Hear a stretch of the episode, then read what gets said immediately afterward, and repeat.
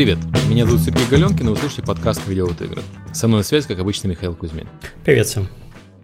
В этот раз у нас в гостях известный э, медиа-персона, известный стример, известный игрок в Hearthstone Алекс Гуфовский, которого мы не анонсировали, потому что он очень стеснительный.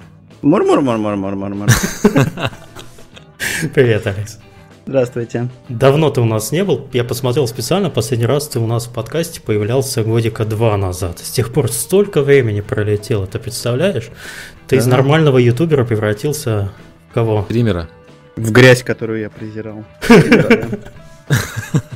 Ну, летсплеера, если уж до конца. Ну. Дожили. Да. А, раз, Алекс, раз ты пришел, где новый ролик? А он был неделю назад. Я просто тестировал механизмы Ютуба, я сделал лайфхаки, и я думал то, что меня будут промоутить на крупных каналах лайфхаков, но оказалось то, что механизмы Ютуба работают наоборот, то есть через мой ролик промоутят тех, у кого уже и так по 5 миллионов подписчиков. Это оказалось немного не то, на что я рассчитывал. Кошмар. Везде засада. Возможно, они посмотрели твой ролик с лайф- лайфхаками перед тем, как рекламировать. В общем, в общем, вот так. Простите, пожалуйста, те, кто ожидал нормальный подкаст, почему-то меня позвали вместо, вместо людей. Ладно, ладно, давайте по рабочей программе. Вначале надо поблагодарить наших спонсоров и патронов. Да. У нас э, подкаст выходит при поддержке Джина. Джин — это сервис анонимного поиска работы для программистов. Если вы ищете сотрудника, то Джин обойдется вам дешевле и сработает быстрее, чем профессиональный рекрутер. Если же ты сам ищешь работу, то после размещения резюме в Джин тебе будут писать компании с предложениями, а ты уже выберешь, с кем связаться, кому открыть свои личные данные. Джина можно найти по адресу gini.co или galenkin.com касая magic. Еще раз, gini.co или galenkin.com касая magic. А за эту неделю Патреоне нас благодар- поблагодарил Павел Шестаков, за что ему большое спасибо. Спасибо, Павел. Спасибо, Павел. Я не знаю, как, как Представляете, человек на Патреоне тоже денег дал на нормальный подкаст и думал, игры научится делать. А, мы- тут Гуфовский! А мы тут плюшками балуемся. Ну, на самом деле, давайте для того, чтобы Извините за то, что мы позвали Гуфовского. Да я уже сам. Нет, нет, все нормально. У нас такой сегодня ламповый. Мы сегодня не совсем про разработку, мы вообще про игрушки и про всякое, что произошло по новостям. Потому что, как мы предупреждали, Сергей сейчас находится в, в американщине. И вместо того, чтобы как нормальный американец в выходные идти на Родео и стрелять мексиканцев, он вот- Супербол в воскресенье. Я иду на Супербол. Здесь Да. играет команда Северной Каролины. Положено орать и кричать. И главное только понять, когда орать и кричать, чтобы когда забивает наша команда. когда рекламу понять, когда- показывают, орать надо. Так это же Да, не еще интересно надо понять, как, как в этом футболе забивают. Они называют это футболом, но сам понимаешь, что это... Это что Там же 75% игры это просто смена команд и составов и люди, которые ходят по полю. Вот эта музыка на, на, на, на, на, на, на, на. Нет, я Мне планирую кажется- пойти с, с местными посмотреть на вот это вот, знаешь, так, э, попытаться влиться, там, джерси себе еще купить какую-нибудь, чтобы не побили. За кого болеют официально Epic Games. Ну, как за команду Северной Каролины, как, как бы она ни называлась, я не знаю, как она называется. Эпичные дельфины. Ну, на самом деле, это большое событие. Это команда из э, Северной Каролины пробила Супербол. Это, да. Ну, В воскресенье, наверное, будут арестовывать, если ты не смотришь Супербол. Хотя кто тебя арестует, потому что все смотрят Супербол. Ну, А, это тот самый, да, у них один Супербол. Там да, это тот будет, самый, это вот тот там самый-самый концерт большой. будет, и ну, прикольно. И откуда все, все рекламу тягают потом, Да, интересно. да, да, да. Знаешь, это как бы три, три принципа американской жизни. Смотреть футбол, смотреть рекламу есть вредную еду. Вот все в одном. В одном грант события. Серега, ты же мне сегодня сознался, что ты там нашел этот греческий йогурт. А, да, я... Нет. Я-то зачем более-менее полезную еду. В общем, можно, Гален... про греческий йогурт послушать. можно Галенкина увезти с Кипра, но Кипр с Галенкина уже... Я могу рассказать про греческий йогурт, Алексей, если тебе интересно. Да, пожалуйста, пожалуйста. нет как бы самого лучшего бренда в мире, это Строгиата. На какой закваске? Натуральная закваска используется в греческом йогурте? Так, пошли серьезные вопросы. А, отличие греческого йогурта от обычного йогурта в том, что он сцеженный, он отфильтрованный получается. Поэтому а, в, в украинской рецептуре есть такая штука, называется кисляк. Когда вот с- сцеженный кисляк, перед тем, как он появился, стал творогом, вот это греческий йогурт, условно говоря. Эм, а, с другой культурой, чем в Украине.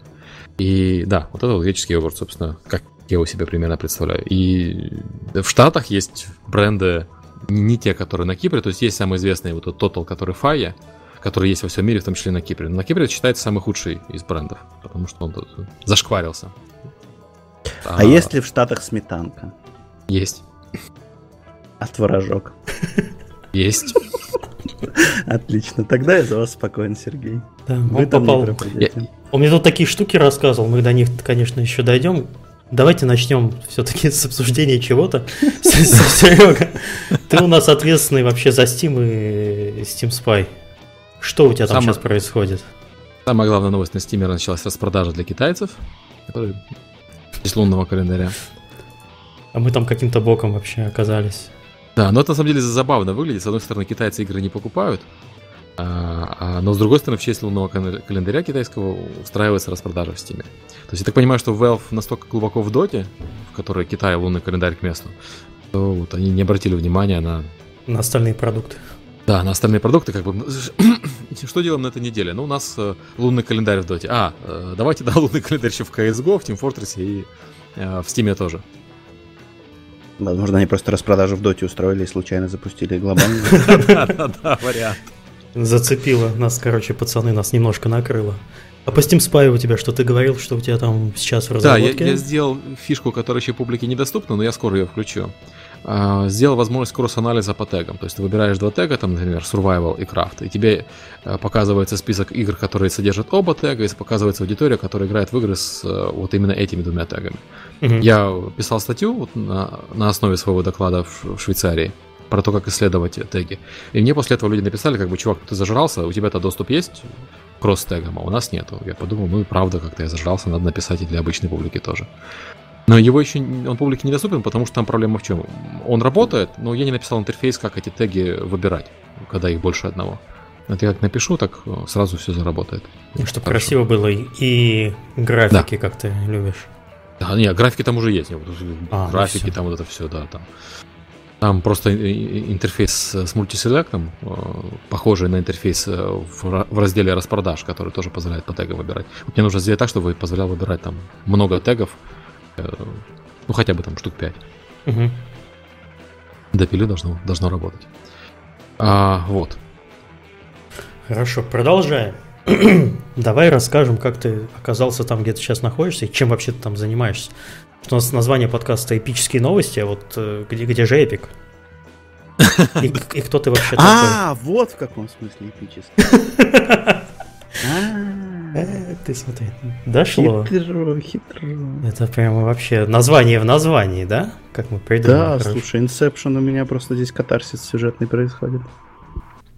А вот здесь у нас произошел не сюжетный катарсис, а небольшая техническая заминка. Серега вылился Steam Speak сервер, я вырезал примерно 5 минут, чтобы не мучить вас моими безудержными попытками спасти положение в прямом эфире.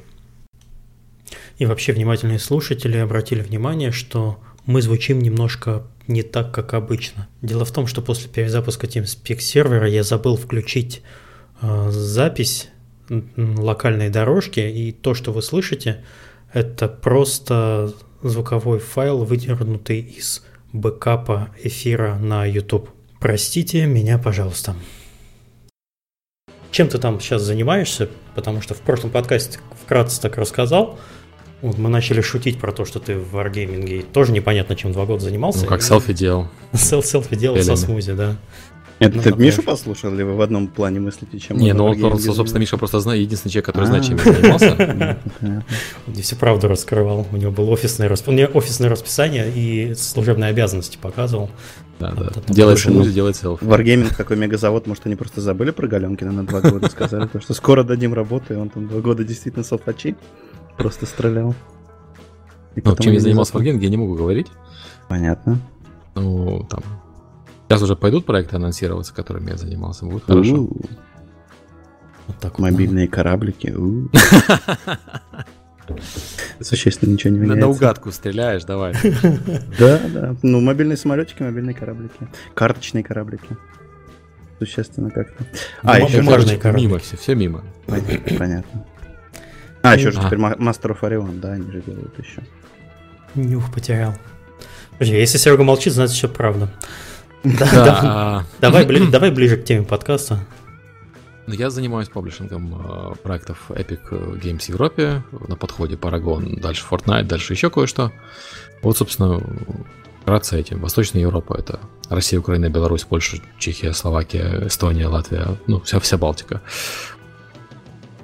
А в чем будет конкретно заключаться паблишинг с точки зрения вот такого издания? У вас же есть лаунчер замечательный, которого достаточно, и все. А что, что будет в твою работу входить? Ой, слушай, ну там большой список должностных обязанностей, включающий там, собственно, работу, чтобы в регионе работало хорошо. Ну что, чтобы все, чтобы все, чтобы по понятиям.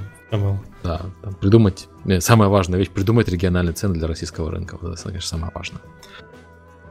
Ты сейчас можешь обсуждать какие-нибудь продукты, которые вот сейчас в разработке? Понимаешь, э, я еще не знаю, могу ли я обсуждать какие-то продукты, которые находятся в разработке, поэтому, наверное, лучше не надо. Okay. Э, Парагон в бете, вот бета будет на этих выходных. Ну, поиграйте, посмотрите, там кое-что поменяли. Э, Fortnite э, в альфу можно, в принципе, попасть. Там люди есть в альфе играют. Остальное совсем нельзя обсуждать, естественно. То есть по, по работе я могу рассказать там в целом про компанию. Mm, давай. Что я, что я выяснил за неделю. А по конкретно по своим обязанностям я просто, ну, я, я думаю, что я могу рассказывать, но пока я не получил точный не, не понял точно, что, что я могу, я лучше промолчу, там, оставлю для следующих подкастов. Вот вы же понимаете, насколько вообще корпоративная гадость просочилась в наши ряды? Это же вообще, человек работает в геймдеве и ничего рассказать не может. Представляете? Это нам-то хорошо с Алексом мы сидим. Ну, я думаю, что хотел против Wargaming перестраховываться. Здесь на самом деле люди достаточно открытые, но mm-hmm. я, знаешь, лучше перестраховаться, чем не достраховаться.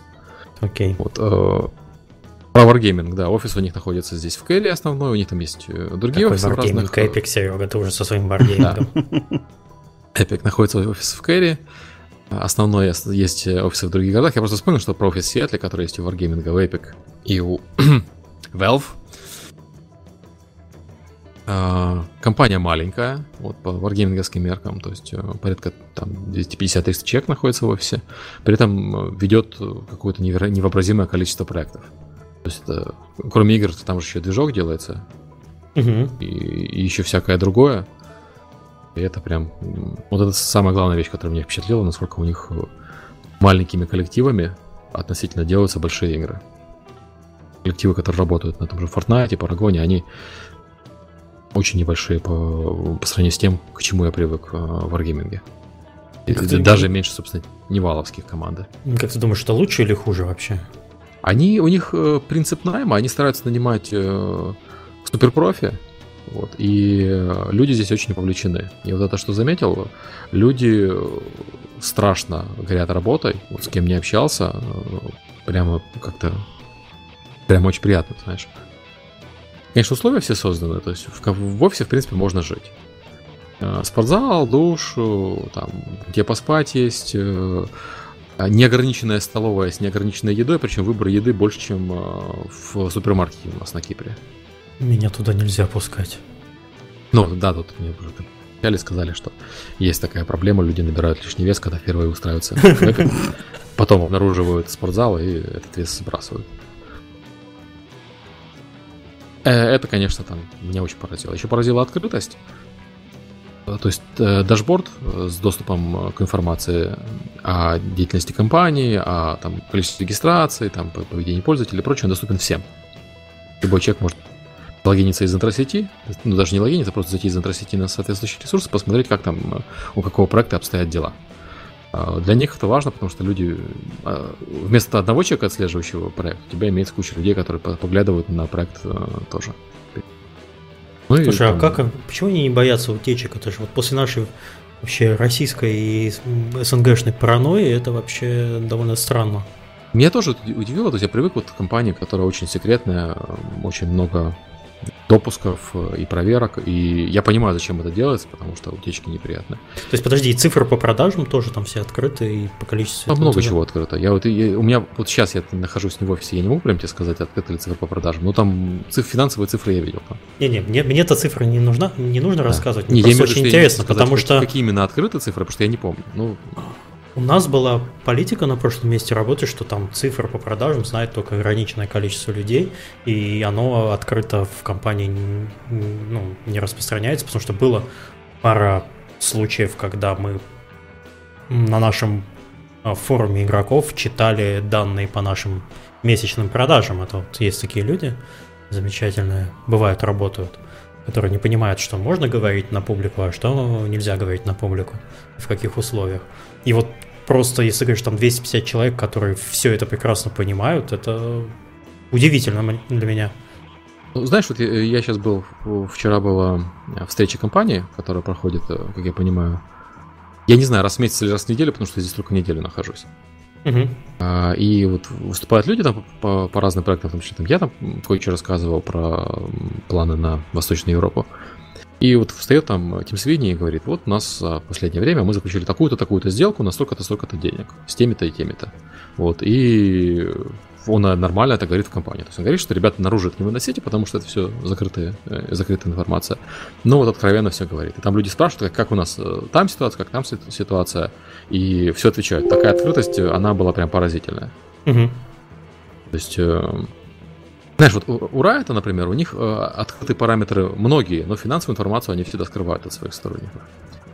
Хотя, возможно, это проблема роста, знаешь, у Riot полтора тысячи человек, у Wargaming 4 тысячи человек, тут все-таки там порядка 300. Ну да, следить за всем вот этим э, очень сложно. Я даже не верю, что они следят, я, я просто, у меня есть ощущение, что они доверяют. То есть э, вот опять-таки, там, когда выдавали права на машины, знаешь, обычно там выдают права, у тебя куча там софта навалена и так далее, mm-hmm. корпоративного. Здесь нет, ты полностью делать, что хочешь. Хорошо. Ну, устанавливать можно все что угодно. Абсолютно. То есть тоже никакого полиса, ничего такого нет. Это а, она ведет себя, компания ведет себя как инди-студия, по, по сути. Потому и по доверию людям, и по общению, и по всему остальному. Возможно, поэтому она такая вот эффективная. То есть они так успевают быстро все делать. Как инди-студия, только еда есть. Неограниченная. Неограниченная. Вместо печенья есть еда. Слушай, Серега, после этого подкаста, наверное, в Epic придет какое-то невероятное количество резюме от голодных программистов и художников. Ну, то есть я, я не знаю, понимаешь, э, я с американскими компаниями общался с немногими, то есть я общался там с Valve, э, там с ребятами Индии, угу. Republic, которые сделали камуфляж, Wargaming, разные студии, Red Storm. Ну, короче, в общей сложности может быть там десяток компаний, в которых я вот реально походил, посмотрел, внутри посмотрел, как они работают. И я не знаю, это американский подход такой, потому что в основном я видел компании открытые, или это конкретно эпиковский подход. Мне пока сложно сказать. Мне он, в принципе, нравится. Достаточно, достаточно от, открыто, свободно, э, можно общаться. Хорошо. а по ближайшим планам что у тебя? Когда ты вернешься к нам в Европу? Я возвращаюсь на Кипр э, где-то в начале марта, в конце февраля. Э, потом, очевидно, буду переезжать уже в Берлин. Вот там уже будет попроще, потому что из Берлина пинг до берлинского сервера, у нас же сервер в Берлине. Ну, во Франкфурте, по-моему. Ну, где-то, где-то там. все равно должен быть Немеччине. лучше. И не будет тебя банить, хорошо. Да, я очень на это надеюсь. Вот Окей, ну будем, как это, как ты устаканишь, надеюсь, ты будешь там делиться вся, всякими безобразиями, которые да, конечно. Я, я здесь пообщался с людьми и пообщался с человеком, который, там, собственно, лид по движку. И здесь есть русские ребята, которые говорят, ну, там, украинские русские ребята, которые говорят по-русски. А, то есть я думаю, что кого-то мы в подкаст обязательно зазовем. И, Сепика про графон. Да, про графон, про Unreal Engine там и все такое. А как вы думаете, почему до сих пор Unreal Engine 4 не популярен среди разработчиков? По сравнению с третьим, например. Очевидно, переходить на него надо. Если ты начал проект делать на одном движке, переходить на другой движок посредине разработки, это стрёмно. Я просто это спекуляция, я не могу так сказать. Unity все-таки какую-то часть тоже отвоевала аудитории разработчиков. Ну, вот, вот сейчас, если не как сотрудник Epic, а как так, у Unity и у Unreal у них две разных, по сути, цели. А Unity это быстро сделать и быстро продать. То есть ты делаешь продукт, который у тебя именно под продажу делается, а не под оперирование то Unity на самом деле достаточно хороший выбор. Очень быстро склепал, очень быстро отправил. Unreal это проект, который у тебя меньше хвостов будет висеть. Если ты хочешь проект, который будет оперироваться и жить долго, тебе лучше выбирать что-то, где будет висеть меньше хвостов. И мы видим, что это а, Unreal, либо люди идут под своими движками, свои движки делают, кто себе может позволить. Unity, вот проектов, которые долгого оперирования, на Unity практически нет, потому что это, движок для этого не очень удобный. И uh-huh. вот я там по Steam смотрел, по Steam Spy. Если посмотреть по топам продаж, можно посмотреть топ продаж по количеству копий, и можно посмотреть топ продаж по количеству денег заработанных. Так вот, по количеству копий они примерно одинаковые, э, что Unreal, что Unity. А вот когда ты идешь по количеству денег, то у тебя там соотношение 4 к 1. Просто проекты дольше, дольше живут, больше зарабатывают на Unreal. Ну и понятно, угу. что там как бы качество... Э, Или на собственном движке, соответственно, да? Ну да. Или на, нет, на собственном движке это доминирующий проект, который зарабатывает э, там, если с ними посмотреть топ, то в топе больше всего проектов на собственном движке, а потом э, Unreal, потом Unity. Unity там в топ-20, по-моему, только один проект, это City Skylines.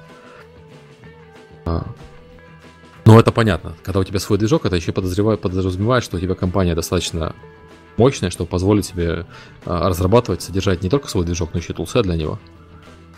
Ну да. А если мы говорим там про компанию, про студии маленькие, вот там не могут себе позволить движок. Но мы там видим там Rocket League, например, который маленькая студия, и на Unreal, но хорошо зарабатывают. Там Killing Floor 2, второй, например, то же самое. Инди-студия на Unreal хорошо зарабатывает, потому что это Rocket League, что Killing Floor это долгоживущие продукты.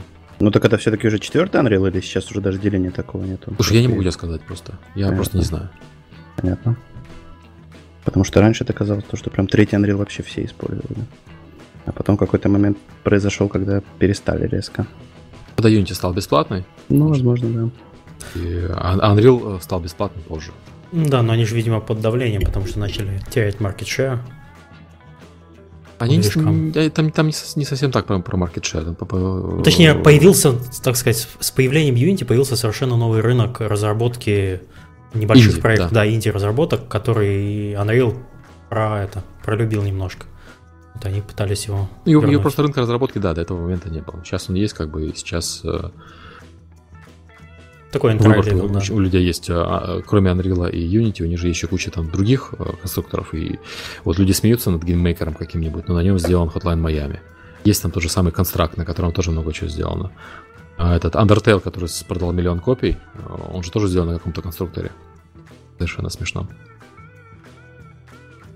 То есть вот есть такая ниша, э, мне кажется, э, движков э, совсем не профессиональных, по сути, конструкторов, вот как Undertale, на котором сделать высококачественный продукт сложно, но выразить свою идею и рассказать свою историю вполне можно, и эта история будет воспринята, и вот один человек может взять игру, которая продается миллионом копий. Угу. Но ну, если ты хочешь сделать долгоживущую игру, которая там, поддерживается, развивается, то лучше выбирать что-то более профессиональное, там, с нормальным поплайном. Вот тот же Undertale, вот я его хвалю, и, там хорошие продажи и все такое, но он локализовать игру не может, а тупо потому что движок не поддерживает нормальной локализации. У него запеченные строки. И так, представь себе такую же проблему, ну, не у, э, ну, собственно, почему представь, у, собственно, RPG, ограниченная в основном англоязычными странами, потому что остальные играть не могут из-за того, из английского языка запеченного. Ты, ты рисуешь такое апокалиптическое будущее. Нет, это наоборот, это хорошее будущее. Смотри, у тебя есть огромная линейка движков, которые ты можешь выбирать. У тебя есть от э, там совсем нубского там констракта какого-нибудь или там RPG Maker, на котором mm-hmm. можно сделать хорошую игру, ну, с определенными ограничениями. У тебя есть э, там Unity, который где-то посерединке, у тебя есть дальше Unreal, на котором можно сделать что захочешь, и если уже даже Unreal не хватает, ты можешь сесть и написать свой движок. Наоборот, сейчас выбора больше. Представь себе, лет 10 назад у тебя выбора не было. Ты писал, садился и писал свой движок. Ну да. Все, все, все с этого начинали. Есть даже люди сейчас, которые до сих пор грезят разработкой собственных движков. До сих пор разрабатывают, 10 лет прошло. Да, да, делают русский файлов. Ну, то есть в какой-то момент люди перестают думать о том, что нужно разрабатывать не движки, а вообще игры на самом деле. Да, окей, ну, это, такая вечная тема, да. Да, я а вот позовем людей, я думаю, что еще обсудим, но мне кажется, вопрос э, всегда сводится к тому, что ты пытаешься сделать. И для разных задач разные движки и разные подходы. А насколько гибок вообще э, Unreal Engine для разработки проектов? Там можно что-то менять такое? Или там тоже попадаешь в рамки возможностей движка? Или как Нет, там же, даже, там же даже сорсы открыты, поэтому... Они же даже сами Flappy Bird запускали для мобилок. Да, да, и, и Flappy Bird, там А4 был на нем сделан, и достаточно быстро. Я знаю, что у меня здесь э, на следующей неделе запланирована сессия, где меня научат делать игры на Unreal Engine. Да ладно. Я... Ты, ты приходишь так, такой, приди в майке, как делают игры туда. Я тебе сфоткайся там на фоне вот этих вот чудаков, которые будут учить тебя делать игры. Будут сидеть и хмыкать. Все равно будет в усы там смеяться, а не, а не над ним потешаться. Окей, хорошо. Тут еще ролик я, появился. Я после этого, может, что-то смогу подробнее рассказать. Но я не шарю в этом. Это, знаешь, лучше там Савченко позвать, э, который евангелист движка. Вот он, наверное, лучше может рассказать. Ну, а давайте позовем. Да, позовем. Савченко, приди. Дедушка Мороз. Хорошо. Тут на неделе от Эпика еще появился ролик, как они э, через Oculus, э, как он там правильно называется, VR-контроллер или как он там? Oculus Touch, по-моему, называется. Окей, э, делают, э, работают в редакторе уровня в, э, в шлеме виртуальной реальности. Расскажи про это. Что это за безобразие? Ты же пробовал. Нет, я не пробовал. Я вот как раз на это жаловался, что я буду пробовать на следующей неделе. У меня mm-hmm. эта неделя была ознакомительная с проектами. Так на следующей неделе я пойду уже по веселым вещам. По необязательным вещам, вроде вот движка и VR. Потому что сейчас я входил в, на это Paragon. Возможно, в редактировать уровни, находясь внутри виртуальной реальности, редактируя шлем. Одна из проблем работы с виртуальной реальностью и разработки виртуальной реальности, то, что тебе надо постоянно снимать, одевать шлем. Ну, проверил, вроде работает. Снял шлем, что-то находил, одел шлем. Вроде стало лучше. И так далее. Вот это такая штука ее убирает. И люди здесь очень там э, впечатлились возможностью VR редактировать. Ясно, дизайнер уровня вот, понимаю, что будут а, более активно это использовать. Смысл именно в том, что если ты делаешь под VR, тебе выгоднее находиться в VR, чтобы можно было смотреть все на месте, чем переключаться между устройствами. Это примерно как, знаешь, в свое время были девкиты для консолей, когда тебе надо было деплоить э, через очень сложную процедуру, и если ты поправил что-то и пошел посмотреть, mm-hmm. это что-то, да, между тем, когда ты поправил, между тем, когда посмотрел, проходило очень много времени. И это замедляло разработку. Вот это то же самое, это вопрос просто ускорения разработки. И стандартный ответ компилится, да? Ну да, да, да, да, да. Была Ты видел ролик Тима Шейфера про то, как он людей нанимает? Нет. Блин, посмотри. Хорошо. Собственно, там вот про это It's Раз про это шутка. Окей, то есть такую штуку сейчас делает Epic, и он ее для себя делает или? Не, она доступна для всех. Окей. Уже можно пробовать? Хотя у меня Слушайте, нет ну, это шлема. очень зрелищно выглядит, конечно, но все-таки, мне кажется, посмотрел, да? там хромает. Да, я посмотрел еще до этого. Выглядит симпатично, но мне кажется, все-таки точность хромает, придется как-то потом доводить в, вручную уже. Ну да, там Нет. видно, когда он берет колонну вот этими манипуляторами, она аж прям да, трясется. Да, да. Его аж трясет всего. Ну там же снэп есть какой-то, ребят. Ну это все не просто так.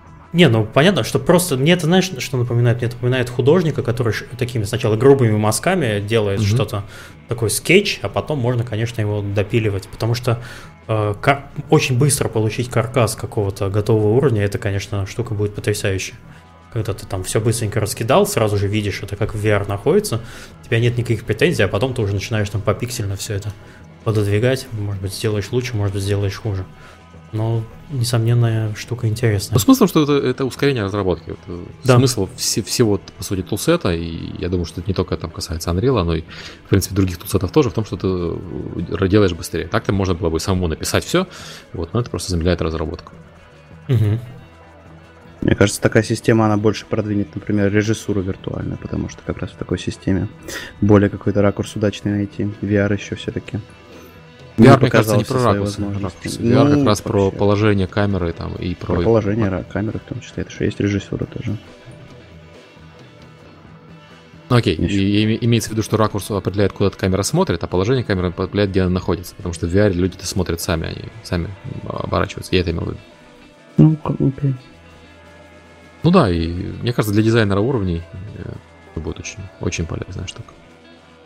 Режиссуру посмотрим, даже много кинокомпаний сейчас делают что-то под VR. Там же Martian VR был, там на баге можно кататься и картошку кидать. Смотрим. Интерес огромный к этой штуке. Я жду не дождусь тоже попробовать все вот эти VR штуки э, новые. В следующей неделе должен подойти. Что у нас еще интересного было? Двинули дальше? Ну, думаю, да. Так, что у нас там? Про PAX. Прошел PAX, но... Незаметно, причем Да, тогда. как- как- как-то незаметно. Я в основном следил твиттер Лерики был. М? Довольно на- на- насыщен фотками о том, о том, как они танцевали на стенде. Э, Лерика танцевал на стенде. У себя, да, на стенде. У них там был какой-то спонтанный флешмоб, и люди почему-то танцевали. Почему они танцевали, я так и не понял. Но это самое яркое впечатление от Пакса у меня. Надо посмотреть, я, я все пропустил. Не, я смотрел, а, у меня разработчики знакомые э, постили с Пакса, и там в основном были пост- фоточки людей и вот селфики. Ну, как отовсюду э, люди постят селфики. Как я понимаю, что это, этот Пакс Саус, он маленький, считается. То есть это и сам по себе PAX э, стартовал как маленькое мероприятие, а PAX Саус еще из них самый меньший. То есть, наверное, меньше только австралийский вот этот ПАКС. Но региональные конференции такого, реги- региональные выставки такого плана, а- они проходят во многих европейских городах, и Америка большая, естественно, там имеет смысл в Америке тоже проводить это почаще. У них, по-моему, PAX ов 5 штук целых.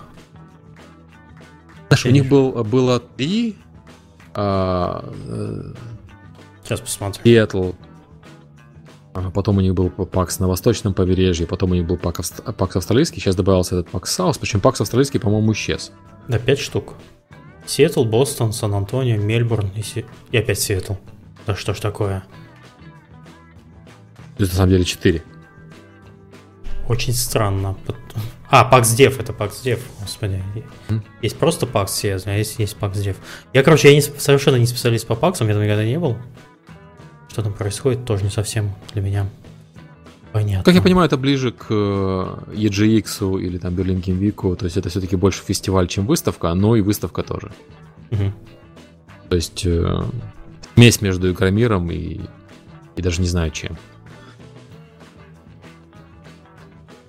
Это Вот питерская выставка, которая питерский комикон, как он называется. Таркон? Ну, Старкон, да, есть такой. Да, да, Старкон. Вот, вот как я понимаю, что это такая помесь. Старкона и Игромира. Это так себе звучит. Я увидел, как Лерика танцует, да, конечно, жесть. Окей, хорошо. Нет, Давайте. это хорошо танцует, но да. Ну, это напоминает студенческие капустники. Безумные.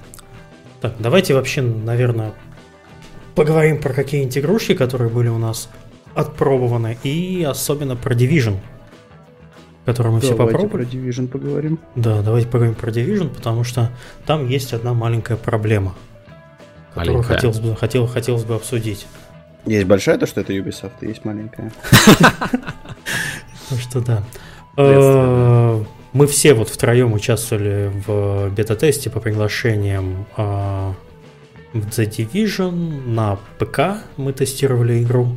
И где-то в середине теста, если я не ошибаюсь, это русский паренек Да, да, да. обнаружил, что а, оказывается эту онлайн-игру делали совершенно люди, совершенно незнакомые с разработкой онлайн-игр. А в частности, к- э, сервер доверяет всем данным, которые посылаются с клиента. А это очень-очень плохо, потому что сразу же ты можешь включать читы, делать себе бесконечные патроны, бесконечную там аптечки и Там суперскорость, невидимость, бесконечные патроны, бесконечные деньги, без отсутствия переза- перезарядки. Да, прохождение через стены, и это очень плохо, потому что там есть PvP-зона. Так я, на самом деле, хотел бы обсудить не сам Division, там с проекта-то все понятно, а вот именно почему такая штука до сих пор в 2016 году появляется, и как вообще с этим бороться. Эм, Алекс, есть какие-нибудь мысли по этому поводу? Ну, слушай, ну мне кажется, просто в, Арма- в, в России только short money используют, поэтому никто не ожидал, что кто-то до сих пор достанет запаленный диск игромании за 2004 год, скачает с него артмани и взломает с помощью нее Division. Мне кажется, это именно так и произошло. Ну, то есть... Нет, а если серьезно, вообще не представляю, как, почему разработка ориентируется на консоли. Какие еще Я думаю, это- я думаю тоже, что это консольная разработка, и люди на консолях привыкли доверять клиенту, потому что консоли еще не взломаны толком. Да, то есть... Помни, м, Миш, ты жаловался на Диабло. Ну, вообще, да, там есть про- проблема. Оказалось, что э, Blizzard такой же совершенно э, из, из тех же компаний, которые доверяют консолям, а там оказалось есть возможность перенести поломанный сейф с PlayStation 3 на PlayStation 4 и получить там бесконечные уровни парагона, предметы с увеличенным количеством сокетов под камни и так далее и тому подобное. То есть проблема с читерами на консолях, она как бы есть. И странно, что люди из разработки The Division про это не, не знали. Мне лично казалось, что вообще вот эта вот ошибка, э, то, что они доверяют данным посланным с клиента, это такая, в принципе, менеджмент решение, потому что... Я не думаю, что это менеджмент. Вот, ну, вот мне казалось, пока Серега там не рассказал послед, ну, последние данные, которые там у него есть, он там пообщался э, с людьми, с различными, и там оказывается все не так-то просто. Мне просто казалось, что в какой-то определенный момент э, для того, чтобы соптимизировать, потому что сетевой код э, на консолях, который чаще всего там подсоединен по Wi-Fi, домашней сети, и не всегда со стабильным интернетом, чтобы все это работало хорошо, было принято решение сократить количество данных, посылаемых между сервером и клиентом, и как это все вообще работает. Но оказывается нет. Там просто студия, которая делает сетевой код, она, по-моему, в Швеции находится. Да, это Massive Entertainment, они до сих пор нормальных сетевых игр толком и не делали. Вот, и просто они, оказывается, не умеют этого делать. То есть это, это ошибка явно на этапе проектирования. Люди проектировали игру как синглплеерную, а, очевидно. И в процессе решили, ой, давайте добавим еще PvP. Ну, то есть даже если бы это был кооп игра, э, взлом был бы не, так, не был бы такой большой проблемой. Ну, бег, бегают читеры там, ну и фиг с ними, да. А тут же да, они да. ломают тебе весь experience. И я уверен, что это архитектурная проблема. То есть все, что они сейчас могут сделать, это дыр напихать, там проверки какие-то напихать на сервере. Но нормальное решение здесь было бы это полностью перевести обсчет на сервер, ну, Dark Zone. Не все игры, естественно, а только Dark Zone э, перевести на сервер. Но подозреваю, что они этого делать не будут, потому что до 8 марта, до релиза они тупо не успеют. Ну и что они будут делать? Ну, у них какие-то будут дыры на первое время, то есть, вернее, какие-то будут латки на первое время, которые позволят игре продержаться. Черт его знает сколько. Знаешь, есть ощущение, что они позволят продержаться игре, это может быть неделю, прежде чем э, люди э, эти латки сломают и опять начитерят. Ну. Но на консолях будет все нормально.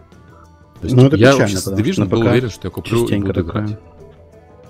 Да, тоже, вот, типа, поиграв в бету, даже захотелось э, занести денежек и немножко поиграть, потому что хочется в этом году купить какой-нибудь...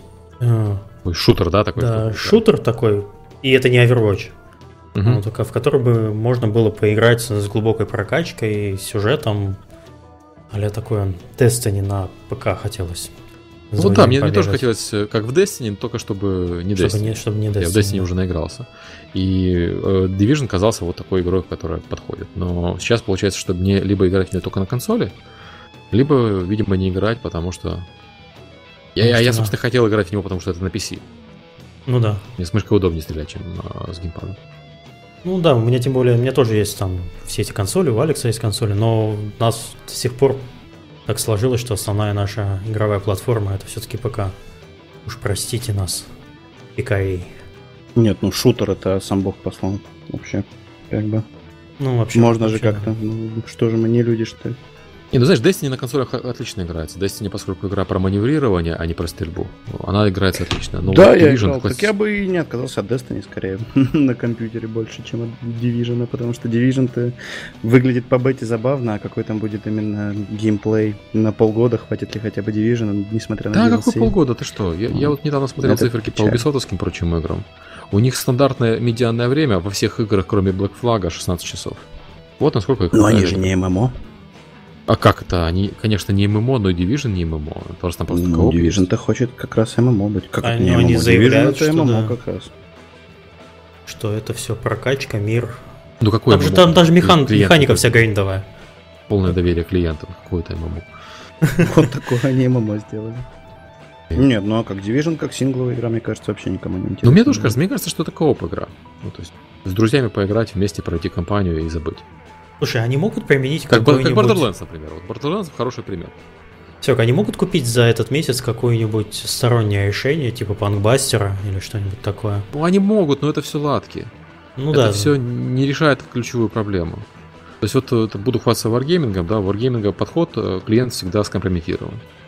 Да, но это, это правильный подход, потому что Это, и это при том, что, знаешь, вот тоже можно говорить, ну, Wargaming до танков не разрабатывал э, ММО игры. Он разрабатывал онлайн, игры с онлайном, но это были пошаговые стратегии и там РТС стратегии. Э, предположить, что клиент могут взломать, на самом деле это много ума не надо, ну, согласись. Ну, это, ну, достаточно там я помню, у нас на проекте был такой момент, когда игроки выяснили, что бросок кубика на выдаче награды происходит до того, как игрок нажмет кнопку ну, «Получить награду». То есть отобразить... Как в XCOM, например. Ну, возможно, я не играл в XCOM, до которого mm-hmm. мы сейчас, кстати, такой плавный переход, получается, дойдем.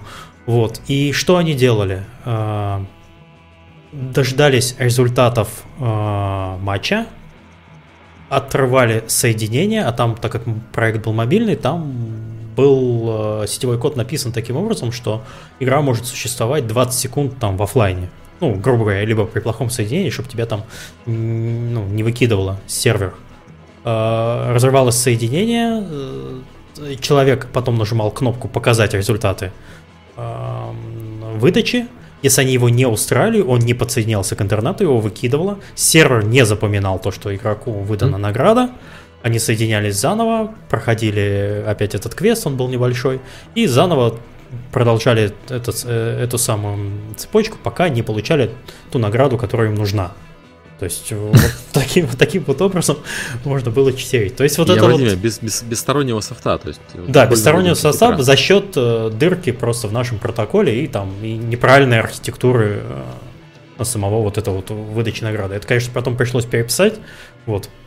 Ну, там вообще э, фикс был очень простой, потому что записывали результаты награды сразу же, еще до того, как человек нажмет кнопку «Получить награду». Все, то есть это, это патчилось очень быстро, но тут, боюсь, э, так, так быстро не получится. Ну, я, я, я тоже подозреваю, что быстро не получится. Я подозреваю, что вот на PC будут люди очень жаловаться на, на читеров. И угу. мне просто из всей игры понравилась только Dark Zone. Мне понравилось это ощущение, когда мы вчетвером бегали и выносили всех остальных. Вообще, кстати, и... Dark Zone сокращенно Daisy, я думаю, они не зря ее так назвали. Чтобы... Кстати, про Daisy слышали, что H1Z1 сделали? Да, разделили продукт. Это прикольно. Это прямо... В два раза больше денег, я знаю, когда разделяешь продукты, люди покупают. Но на самом деле я всех стримеров, которых видел, которые играют H1Z1, они все играют в этот самый, в королевскую битву, или как он там правильно Ну да, да, да, все играют в PvP. Да, и никто там с зомби не ходит, и никому это вообще не интересно. То есть они с точки зрения развития продуктов, маленький продукт развивать и фокусироваться гораздо проще, чем тянуть за собой еще вторую половину, в которую никто не играет. И вот тут то же самое, как бы PvP, оно Нет. интересно. Мне у H1Z1 в этом решении не нравится только одно. Э, то, что теперь у него название дурацкое. Какое? Хорошее, короткое название. H1Z1 Kiotic. H1Z1 GS. Блин. Что? Киотики? Ну, у них официальная аббревиатура KOTK. H1Z1 KOTK. Блин, такое ощущение, что дьявола вызываешь, когда название э, игры. Вызываешь проект менеджера. Да, да, да. Вот это, собственно, моя главная претензия. Остальное это, ну да, наверное, логично. Вот, а возвращаясь к Division, Хочется хотя бы надеяться, что они не забьют на ПК-версию, потому что сейчас тренд такой, как, например, в Mortal Kombat, когда уже даже дополнительный контент не выпускают на ПК, несмотря на то, что там Mortal Kombat 10 продался нормальным тиражом, они просто не стали делать, грубо говоря, второй сезон пас на ПК. Там не играет никто. Ну, Если посмотришь, увидишь, что там играет очень мало народа. Все, не важно, что играет, главное, чтобы покупали. Все остальное. Это обидно. И люди покупали, и все-таки забрасывать проект наполовине. Или Бэтмена тоже, опять же, просто а, сказать, ну, ребят, вообще... ну, ну мы не можем его починить, ну что вы от нас хотите? Если так же будет с Division, это будет печально. Бэтмена они всем деньги вернули. То есть, кто хочет, может вернуть деньги за Бэтмена, вне зависимости от того, сколько он наиграл. У меня вообще был дьявольский план. Ну, я вернул деньги за Бэтмена, но я могу его сейчас купить дешевле, чем я вернул, понимаешь? Вот эта глубина э, моего падения вообще. Ну, то есть с, с Бэтменом они, по крайней мере, выкрутились, но они не смогли поправить игру, но они все вернули деньги. А с Mortal Kombat-то деньги они не возвращали, просто прекратили ну, поддержку. Да. перестали поддерживать, да. Ой, конечно, я бомбанул, я сейчас смотрю, как у нее юзер ранг упал, 18%. Mortal Kombat? Ага. Ну, по делам. Хардкорная аудитория играет. Ну да. Ну да, у них э, вот, собственно, с момента, как они анонсировали, у них там такое падение вообще жуткое по, по юзер-скору. Это невероятно. А на В один продажах? день было. Что? А на продажах это сказалось? Э, На продажах вряд ли, она и так не особо продавалась уже. Она, ну, старая игра. Э, Продажи упали. Вряд ли там как-то сильно на продажах это сказалось. То есть у нас, Вот с одной все- стороны, многие жанры приходят на ПК, но потом они понимают, то, что здесь не очень интересно, и перестают поддерживать свои проекты. Ну, знаешь, они полмиллиона продали на ПК. Ну, блин, это неуважение к тому полмиллиона даже. да, это на самом деле хорошие циферки. полмиллиона. Гребаный сезон пас второй не запилить, чтобы люди, которые хотят скинчиков все накупили. Я не очень понимаю, почему, как, почему такая большая проблема. Ну, то есть, какая разница, они заде- задеплоят на консоли, задеплоят на Steam, там. Неужели это настолько сложно? А так это Я совсем просто- свежая новость, я смотрю, это произошло в 20 Да. числах э, января. М. У них сразу user score упал. Это у меня Да, дочь- тут если дочь посмотришь в этот, на вкладку Reviews на Steam Spy, там просто Да, я туда график, смотрю. да, там просто вообще очень печально. А, ну, на продажах это не сказывается. Вот если посмотрим на Payday э, второй, да, когда у них э, был анонс с этими платными DLC и прочими вещами, и их тоже забомбили юзерскором, а на продажах это не сказалось, на поведении игроков в игре это не сказалось. То есть, действительно, та самая вокальная минорити, которая очень недовольна такими изменениями. Но люди, которым игра нравится, они не прекращают ее играть из-за таких изменений. Они будут продолжать. Но Mortal Kombat действительно уже не очень много народу играет. Окей. Давайте, чтобы подытожить Division. В Не, обидно. по- не предзаказывайте. Да, не предзаказывайте, ждите 2-3 дня после того, как выйдет русских хакеров. Подпишитесь на твиттер этого человека, я, к сожалению, ник не помню, но можно найти, наверное, и следите, Подпишитесь на чтобы... Твиттер Миша, он ретвитит. Артмани 99. Васян Артмани 99. Потому что все-таки поиграть хочется, а колется в данном случае, либо там, не Ну, знаю, знаешь, тут еще выходит этот... э. Overwatch э, зап- перезапускается Ну, на этой следующей неделе.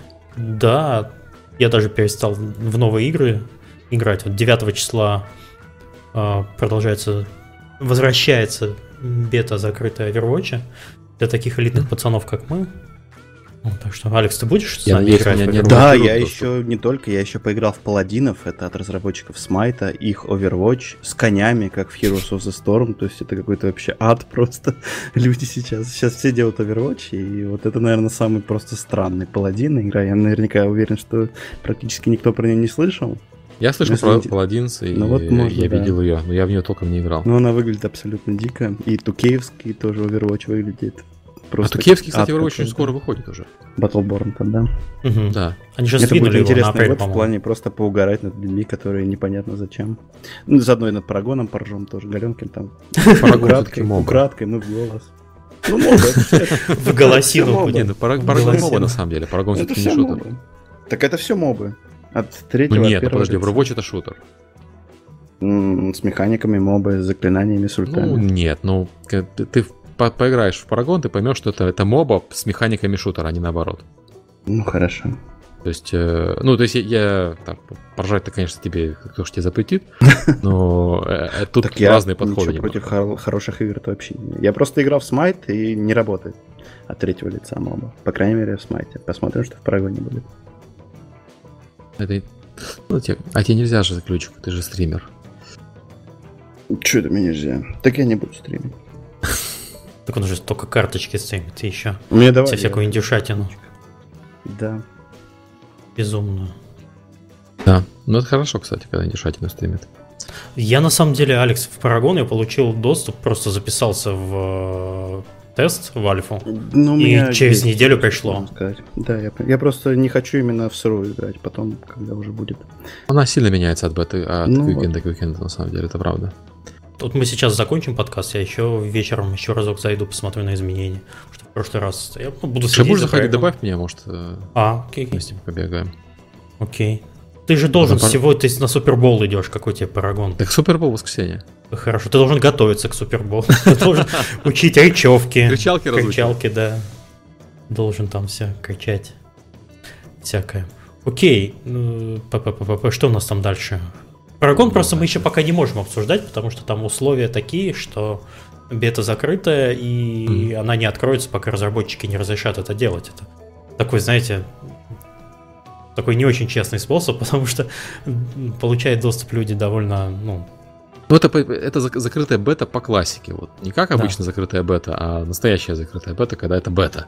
Да, и когда нельзя ничего да. говорить. А... А, не, а не пререлизная версия, которую мы просто не хотим всем раздавать. Да. Так что будем ждать с Парагоном обязательно ну, не ОБТ, а такой БТ, который можно стримить, и там приходите на Твичи, на наши, и будем...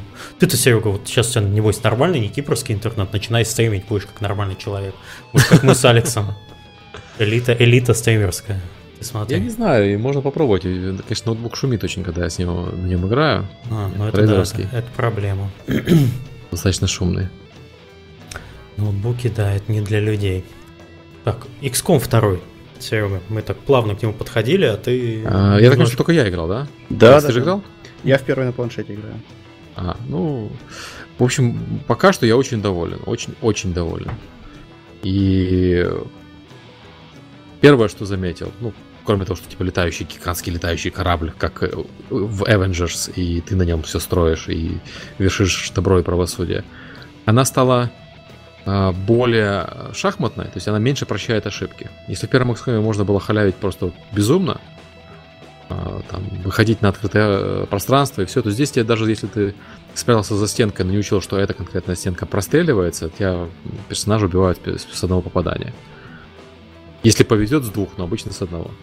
И игра из этого стала требовать там чуть-чуть больше думать, но при этом мне кажется, что бои играются чуть короче даже, чем в XCOM. Вот, э, каждое отдельное тактическое сражение. По крайней мере, мне так показалось. Или может быть это потому, что я просто в начале играю, в начале уровня а, немножко э, поменьше размером.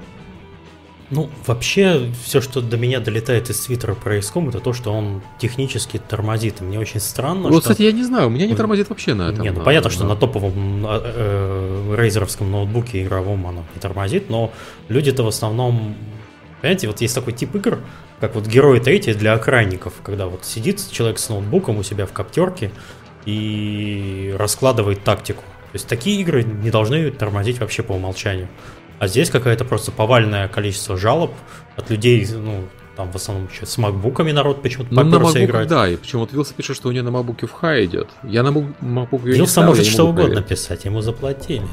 Да, да, Слушай, да, Миш, да. ну нет, все-таки XCOM это, мне кажется, не для охранников, это такой да. Слушай, ты, я тебе могу сказать про XCOM. Знаешь, сколько у, у игр на аккаунте у среднего владельца XCOM?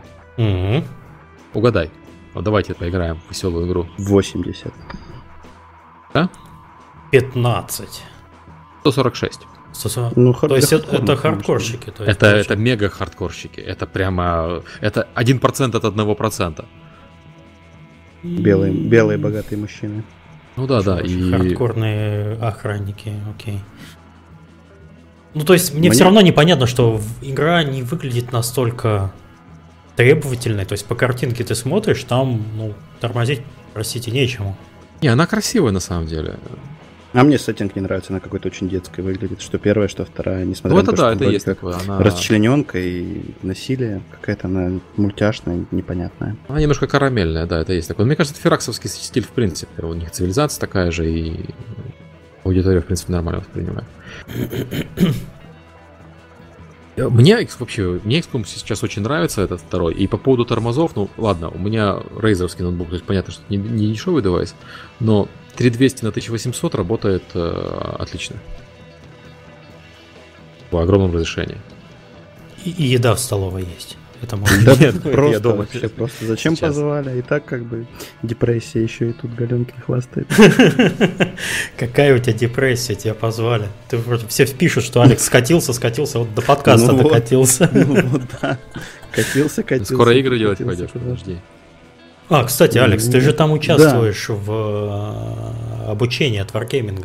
Да, кстати, расскажи, что я, я не в курсе, а, что там. Там только первый курс доступен в данный момент, и он такой совсем базовый. То есть, слушая вас, ваш подкаст, грубо говоря, ничего нового я для себя там не узнал. Что такое вообще геймдизайн, виды геймдизайна, какие бывают игрушечки, то, что бывают шутеры, бывают не шутеры. Этим пока не удивили. Но там 4 или 5 будет блоков учебных. Я думаю, для общего развития никому не повредит. Не повредит, да. Окей, ну вот видишь, так что ты нормально все, не тушуйся, все хорошо. Да, да, да, да, да. Все нормально. Я еще через, два, еще через два года придешь. Да. В резюме продолжаю указывать то, что да, промолчал уже три, получается, подкаста, как делают игры или сколько там. Что значит промолчал? Ты же говоришь, ты же говоришь. Ну, так. Нормально. Окей, э, так, XCOM... Нужно опять на меня спамбот натравить, потому что я очень много разговариваю. Это я знаю, это Гуфовский меня додосил. Да, наверняка. Артмани тебя взломала. в настоящий момент подбирается к твоей столовой. Э, у меня все шутки с Серегой будет про столовую, уж извините. Я ничего пока. Я не знаю, чем еще пока Серегу поддевать, кроме как столовкой. Тут, ну, а Gears of War 4 это уже эпик или не эпик? Так. Серега делает вид, что его додосит. Ладно. Давай, давай, давай. Я просто задумался, это они уже делают или кто-то... Наверное, кто-то другой уже делает Gears of War 4. Ну, ты обложку, да. обложку Дума 4 видел, которую дел... на нее клепают все. Да, это студия другая, это студия The Coalition, которая делает Just да, 4. Я уже забыл, да. Кстати, откуда этот мем пошел? Вот что все сейчас берут обложку нового Дума и фигачат туда Halo 5, Crysis. Ну, потому что, во-первых, э, э, персонаж похож на Мастер Чифа.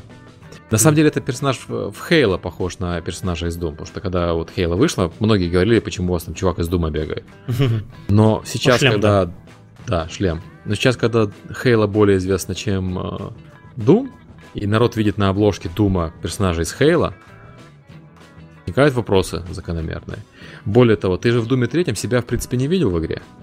Да. Пару раз к зеркалу подходил, но шлема ну, не да. было, потому что без ну, шлема короче, бегаешь. Узнаваемости нет. Поэтому последний раз, когда ты видел э, персонажа в Doom, из Doom в таком шлеме, это был Doom 2. Ну, то есть это бородатые, и бородатые времена. в сетевом режиме только. Да, да. Очень бородатые времена. Соответственно, у людей нет ассоциации с э, морпехом из Дума, с э, тем, что они нарисовали на обложке.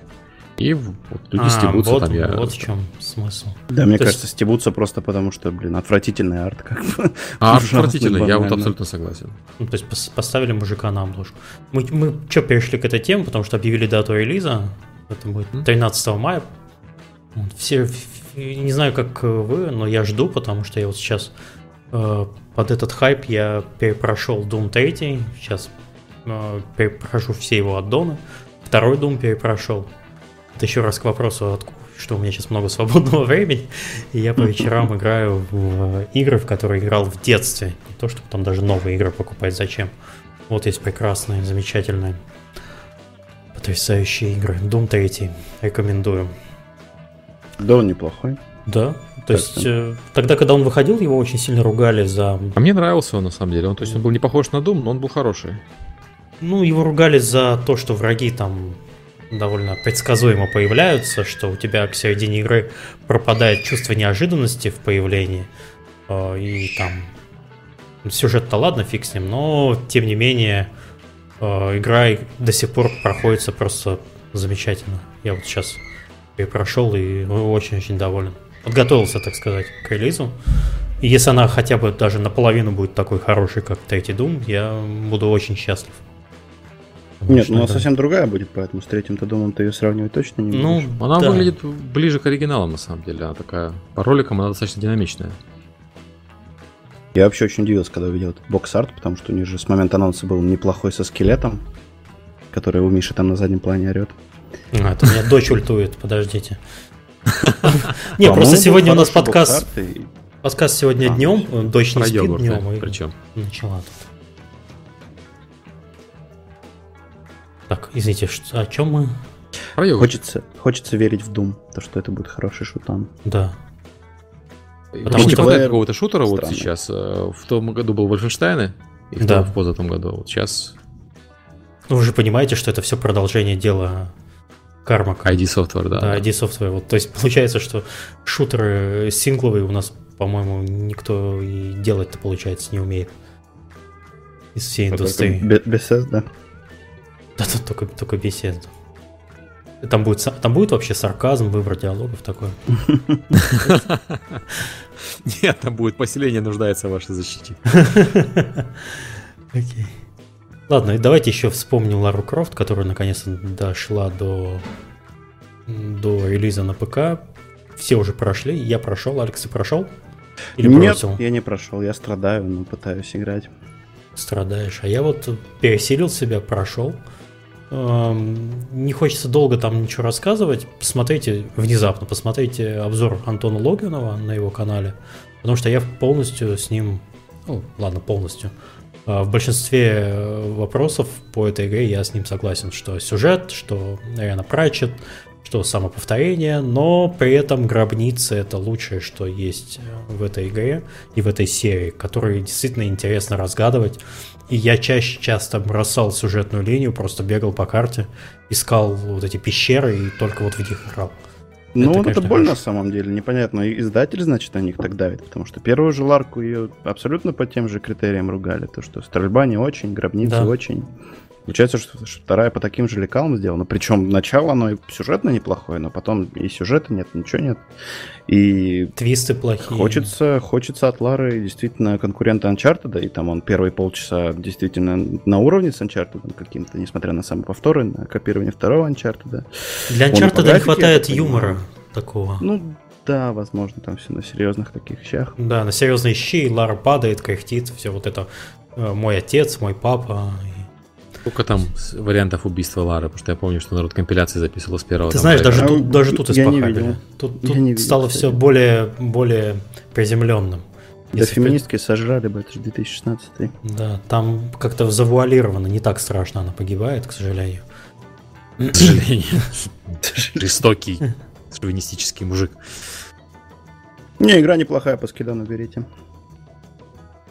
Я, честно говоря, я не прошел первый Tomb Raider, хотя долго играл, и я что-то... Я все время, когда играл в первый Tomb Raider, у меня был жесткий диссонанс между сюжетом и игрой. Когнитивный диссонанс. Я, я не могу так. Здесь еще хуже, потому что сюжета нет. Нет, наоборот, хорошо. Если сюжета нет, то это ничего не мешает. Не мешает. Тебе почему-то иногда даже не говорят то, что здесь интересная гробница сбоку. Если сам не заметил гробницу, пробежал ее случайный надпись тоже не заметил, а в гробнице как раз самый сачок и происходит, потому что если ты пробежал мимо гробницы, то у тебя опять офигенный экшен начинается там с советскими солдатами. Опять советские солдаты? Ну, да, там совсем можно. клюква ужасная. Красная армия. И рабы, позовите, и рабы Красной Армии. Позовите Риану Прачет в подкаст, потому что нужно же выяснить, Я с ней знаком, образом, в принципе, но... Вот так вот выясняется. Человек, каким образом человек до сих пор в индустрии, если просто в резюме все испохабленные за счет сюжета игры? Но они же все хорошо продаются. Mm. Потому что известные франчайзы, и FIF, и Tomb Raider, и Mirror's Edge, видимо, будет тоже. Ну, за сюжет-то все ругают. Игроки ругают, но понимают. игры продаются. Знаете, мне, мне нравилась ее работа, когда она писала этот Overlord. Мне вот очень нравилось, что она там сделала. Ну, может быть, там все, все Overlord, Overlord вспоминают с такой ностальгией. Ну там сюжет был, вот реально был классный сюжет, который геймплею соответствовал. Ну пародию проще писать изначально. Да. Но оно еще было ближе, собственно, к тому, что и отец э, писал в свое время. То есть это юмористическая фэнтези, а не на серьезных щах. Не знаю, я, я, я не, не берусь там. Ладно, с Ларой, я так, с Ларой, я так понял, мы заканчиваем потихоньку. Угу. И к ней, если такой вопрос э, возникает, покупать ее или нет, лучше подождите скидки. То есть там не все так однозначно. Процентов так 50, что было, и было хорошо. Так, The Witness. И 5 миллионов продаж. 5 миллионов в деньгах, да. Да, да 5 миллионов в деньгах продаж долларов. Это сколько копий, неизвестно? Это около 100 тысяч копий, чуть больше. 20 ну, тысяч копий. Не очень много. Ты же, Алекс, ну, страдал, деле, ты это... же покупил Я это. страдал, да. Я купил. Я восхитился, насколько человек вообще креативный в том плане. Аутист абсолютнейший, который 5 лет э, делал вот эти вот пятнашечки свои, сколько он умудрился придумать загадок с пятнашками за свои 5 лет. Вопрос только, какой посыл, что он вообще пытался этим всем сказать, и концовка, потому что концовка это абсолютно, я не знаю, тема для отдельного подкаста и отдельного крика души, который я только вчера узнал, в чем там состоит концовка спустя.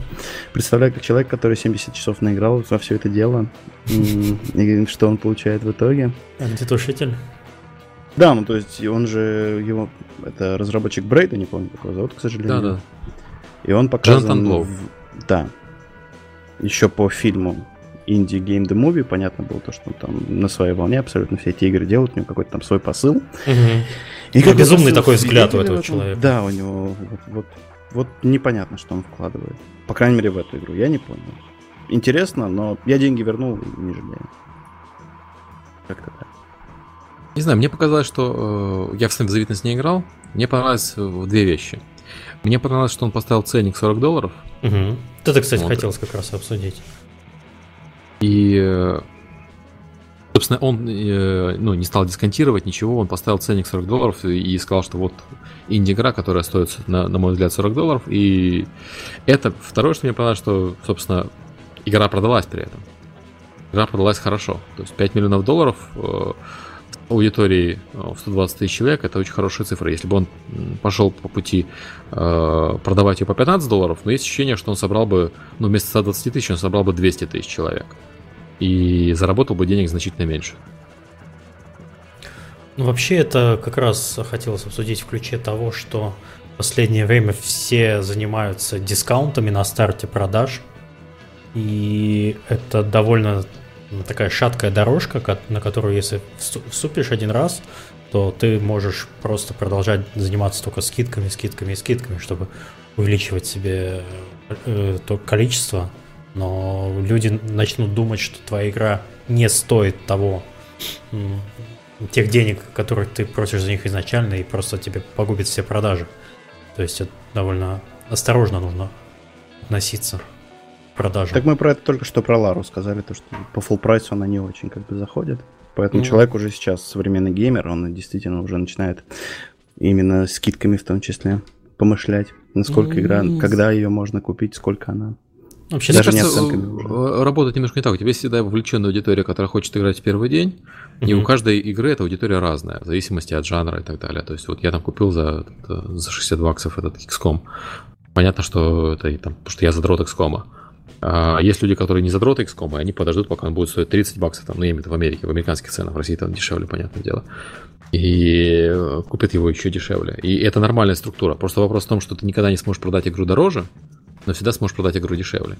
И вот в случае с The Witness вопрос, насколько дороже ты ее можешь продать на старте, чтобы при этом хоть какие-то продажи получить, получить и игроков довольных и все такое, но при этом еще и денег заработать, потому что, ну, все хорошо, все игроки милые, пиратов, пираты молодцы, все молодцы, но кушать-то игрок, разработчику чего-то надо, и он игру делал 5 лет и потратил 6 миллионов долларов, и хотелось бы, чтобы эти деньги вернулись, если игра хорошая, естественно. Ну, Витнес это не типичный пример, потому что у него же все-таки хайп по поводу Брейда до сих пор идет. Он же не с нуля эту игру продвигает за 40 долларов какую-то неизвестную индюшатину. Ее и Sony там с помпой презентовала на конференциях своих на E3. Да, да, Sony молодцы. И, ну, я имею в виду, что Брейд-то был 5 лет назад. Больше. Ну, Брейд был 7 лет назад. Не, ну пиар-то у игры был в любом случае. Это 8, же не просто какой-то... 2008 год. Не, не понятно, что пиар был, что это стороны. не с нуля, но я имею в виду, что это тоже там нелегкий не старт какой-то, то есть... Э, и я, то есть, я с тобой согласен, что нельзя просто выпустить игру, попросить 40 долларов, не делая ничего для продвижения и с, рассчитывать собрать угу. Э, 5 миллионов долларов. Конкуренция высокая в продуктах. И там хороший пример это World э, Desert of Harak, правильно я понимаю? Ее продажи, мягко говоря, не очень. Они ее во сколько оценили? Ну, полтинник или 40 баксов тоже. Ну, слушай, это же, Полтинник, это, да. это же РТС, который сейчас, это не, не мейнстримовый жанр. Мягко говоря, не мейнстримовый жанр, и при этом мы смотрим на XCOM, который, конечно, не РТС, но стратегия. А Humboldt играется с паузой все равно. И у XCOM ну там минимум полмиллиона сейчас есть. Steam Spy показывает меньше цифр, потому что ему надо время, чтобы устаканиться. Но там, я, я говорю сразу, там минимум полмиллиона есть сходу. Uh-huh. Скорее всего, больше. Может быть, 600-700 тысяч. А, в то время как у Ховолда, вот он на, на своих 60 э, тысячах застрял и там и, и скачет. Вопрос ну, все-таки, ну, конечно, много в продвижении.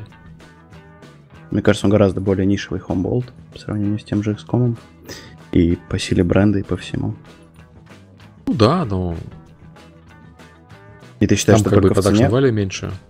Только в цене проблема, то, что они 50 баксов за нее попросили? Нет, совсем не в цене, у них проблема в продвижении.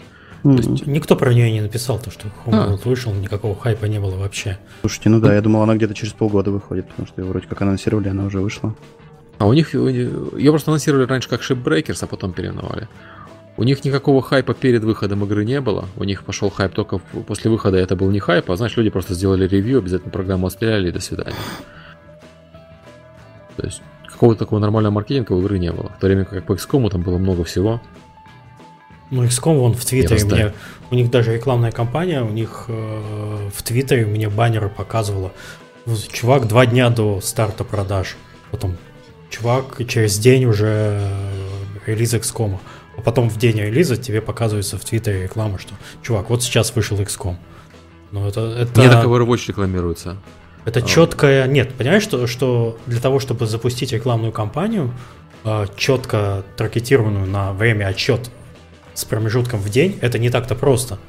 Это нужно, нужно очень крутое агентство, которое бы так делало. То есть а там... вот то, что они рецензентов троллили за 98% попадания, это тоже вы считаете маркетинг или кто-то просто так удачно попал, потому что а про это, это тоже многие... Ну, про это многие написали. А в, чем, один из рецензент... Ну, один из рецензентов жаловался, то, что шанс попадания 98% там, или 95% в XCOM, и он промазал. И по, по поводу этого пошла шумиха, и даже там в Твиттере XCOM про это писали. Ну, это логично, если это же был не 100% шанс попадания, а 98%. Забавное такое было. Может быть, это более имело какое-то локальное распространение в том, где я общаюсь, потому что все над этим смеялись. Именно я это пропустил. Ну, окей. Мне больше понравилась картинка с XCOM, когда э, солдат держит э, ружье у головы инопланетянина и вероятность попадания 65%. Как? Зато графон. Ну, там не графон, а там она, знаешь, такая, она просто милая, атмосферная.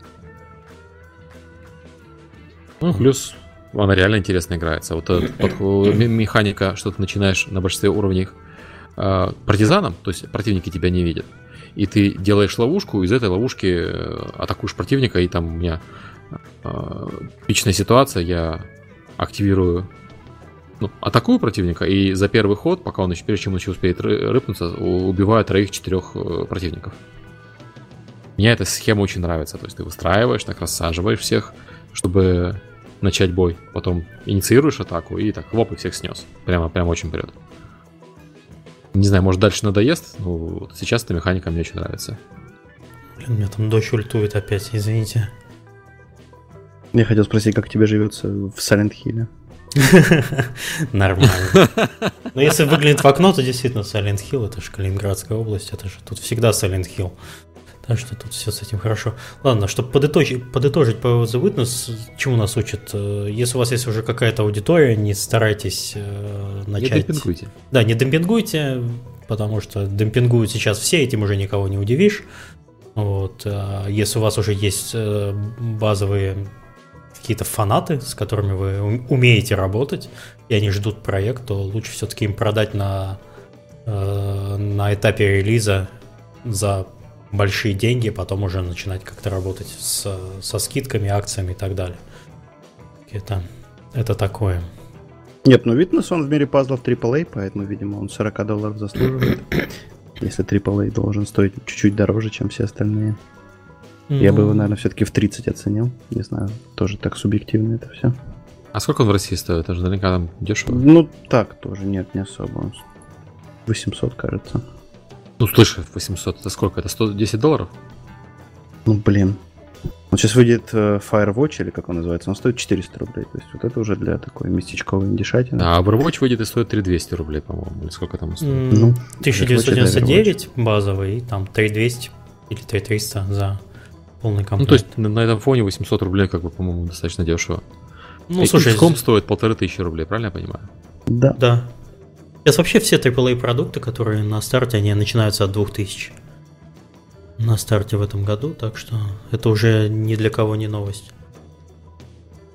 Вот. Ну, понятно, как бы валюта упала, она как-то потихоньку догоняется. Так, и еще у нас одна тема про симулятор муравья и шлюх. Ну, это правда. Там вся соль в том, что люди собрали деньги на Kickstarter на разработку симулятора муравья, вот, и в какой-то момент э, главный разработчик, ну, проекта, который отвечал за программирование и графику, объявил о том, что он покинул проект. А покинул проект, потому что, по его словам, э, остальные участники э, разработки, соучредители компании потратили все деньги, собранные на Kickstarter, на стриптизеж, бары, рестораны и алкоголь. Собрали они, если что, там что-то порядка 5000 долларов, то есть они, наверное, один раз сходили и все. Ну, ну да, я, я, не, я не знаю вообще цен на бары, рестораны, стриптизеж, если честно, на Западе. Я не особо интересовался. Но эта новость нас учит, опять же, тому, что, в принципе, в финансировании проекта, даже если Kickstarter прошел успешно, может случиться все, что угодно, даже такие э, не знаю, странные вещи, которые могут произойти. Так что всегда, не знаю, не знаю, наверное, надо давать деньги только тем, кому доверяете. Тиму Шейферу, например, он всегда он, страдает да, от количества. Мужик, ни, ни разу не подводил. Да, ни разу не подводил. Ему надо продолжать давать деньги бесконечно. Вот, а если вы хотите игрушку про муравья... Не, ну, не, не ролики классные. Не из игры, а вот когда он свои роли Дайте денег, тут. когда говорит. Он, он, он умеет делать глаза правильные, как кот из Шрека. И все бегут и собирают ему на очередной проект. Сколько у него сейчас? Порядка 5-6 проектов одновременно в разработке? Что-то а, такое безумное. прям очень агрессивно работают. Как так можно? Ладно. В общем, новость про муравья и шлюх это только ради заголовка красиво, да? да. Потому что это слишком, слишком хорошо звучит, чтобы не вставлять этот подкаст. Не, ну, не, ну такое просто происходит э, сплошь и рядом. В Kickstarter проваливаются, и не только по разработке игр, там постоянно какие-то гаджеты отваливаются, деньги собрали. Слушай, да, вот я вчера, и простите за такой легкий автоп, я хотел старую игрушку с Genesis застримить. Генерал Хаус она называлась, такая была. Полустратегия времен Sega 16-битной, и я с удивлением, пока ее гуглил, обнаружил, что тоже пытались на Кикстартере на вторую часть собрать там 15 тысяч долларов, а собрали всего 6. Угу. То есть даже какие-то совсем настолько Кикстартер уже был в какое-то время перегружен проектами, что даже уже выпадали из медийного поля некоторые проекты. Ну, а проваливаются, да, проваливаются, и деньги воруют, и не собирают уже Кикстартер, очевидно, столько. Уже даже у Тим Шефера проблема там. Он же не дособирал, по чуть ли даже на психонавтов. Как-то он, не, он собрал на психонавтов, но там проблема в том, что эти деньги э, они не могут получить, потому что они собирались по необычной схеме с инвестированием в проект. Ну, плюс и у них не, не собственный Kickstarter, поэтому у них там все хорошо. Все, они же не через Kickstarter собирали, а через... Как же у них там фиг называется? Да, все... через собственную систему. Да. Ну, это уже на какие-то аферы смахивает, честно говоря. Ну, да, чтобы там комиссию Kickstarter не платить, потому что... Нет, там не, дело не в этом же. Дело же в том, что там ты инвестируешь в проект, по сути. То есть они обещают тебе, что если поделится доля прибыли. Мизерный процент инвестировавших. Большинство людей половина. просто... Да? Окей, тогда я не в курсе. Мне казалось, никто этим не стал заниматься. Нет, там по... Э, людей мизерный процент, но по деньгам это половина. А, понятно. Понятно, что инвестировать там большинство людей не готовы такие деньги выкидывать. Но те, кто готовы, они выкидывают много денег. Ладно. Я не уверен в том, что эта система там, имеет право выживания, но посмотрим вот на, на, на пусть они попробуют. Может, действительно прикольно и должно работать так. Все должны инвестировать вместо того, чтобы давать денег заранее. Вообще а интересно, в какой-то момент в индустрии игровой, не знаю, там пришлось выйти на такие сборы краудфандинга денег, что как даже забавно становится. Вроде бы ну, слушай, все... ранний, у нас много таких схем. У нас ранний доступ, он GOG теперь даже ранний доступ продает. Угу. А... И ранний доступ, если когда, когда Steam его запустил, казался странным, то сейчас он есть на Xbox, есть в GOG, и я так понимаю, что там у Steam, ой, ой, этого с Electronic Arts есть а, да. какой-то свой аналог. Вот. Так что, ну... Все сейчас хотят игры до того, как они... Как в них можно играть, получается. Ну, тоже как тебе никто не заставляет покупать игру до, до того, как она вышла, и до того, когда она в раннем доступе находится и так далее. Это скорее для тех, кто очень хочет, ну, вообще, играть да. первым. Я лично не покупаю в раннем доступе, не знаю. Я иногда покупаю, Количество иногда нет, зависит от игры. Вот если не очень Количество хочется играть, то я покупаю. Нет, ну это понятно, да. Э, Серега, если очень хочется играть, открываешь свою Steam библиотеку и начинаешь скролить туда вниз в подвалы. И там, там достаточно всего. Не, ну ты понимаешь, не хочется поиграть в обы что. Хочется поиграть вот именно в это. Я А, ну э, всё. Prison Architect купил в раннем доступе, потому что мне хотелось поиграть в Prison Architect. Именно в него. Мне хотелось какой-нибудь хороший-хороший тайкун. Вот, э, про тюрьму прям вообще было прикольно. Ну, это одна из немногих игр, которые я купил в раннем доступе. Обычно я не покупаю, обычно я жду, когда выйдет. Ну да. Окей, я предлагаю потихоньку закругляться. У нас, Да, у нас вопросов не было, как я понимаю. да, в чате происходило какое-то, как обычно, странное, но все равно спасибо, что пришли и пообщались. Пару человек пришлось забанить, но это бывает. Это очень странно. Это, видимо, люди с топа приходят с Ютуба и не понимают, что происходит. Написано вроде как делают игры, а мы обсуждаем... Йогурт. это- Да, йо- йогурт греческий. Я И- своих не звал, так что я не приду. Не, Алекс, тебе вообще никаких претензий. Приходи почаще, Да, разбавляй помолчать. нашу... Не приду, потому что, блин, ну какой смысл? Я потом включил подкастик, музычка играет расслабленная, вы там бормочете. А так сидишь изнутри это все слушаешь, Галенкин отваливается, там из TeamSpeak забанили, задудосили. Что это такое вообще? Да, ну, не, на самом деле хорошо, что мы провели такой выпуск без гостей, э, ну, в смысле, без э, разработческой с серьезными минами на два часа, протестировали Серегу, вот, я поправил нужные настройки в TeamSpeak, TeamSpeak сервере, и, наверное, следующий выпуск у нас также будет в субботу, время, наверное, будет попозже, вот, э, следите за Твиттером, Э, Тему мы пока еще не знаем, придумаем в понедельник обязательно. Если у вас есть также собственные интересные темы, и вы хотите сами прийти, не дай бог, к нам что-то рассказать, э, или знаете кого, кто может что-то рассказать интересное, кидайте нам по любым контактам. Контакты есть в описании к видео и на сайте у Сереги. Так Да. что мы ждем. Э, Тест прошел удачно. Спасибо Алексу, что под- подхватил упавшее знамя. Приходи Какое? Какое там знамя упало? Ты что, ты не знаешь таких классических? Ладно, хорошо. Все, всем спасибо. Всем, наверное, пока. Пока. Пока. Мур-мур-мур.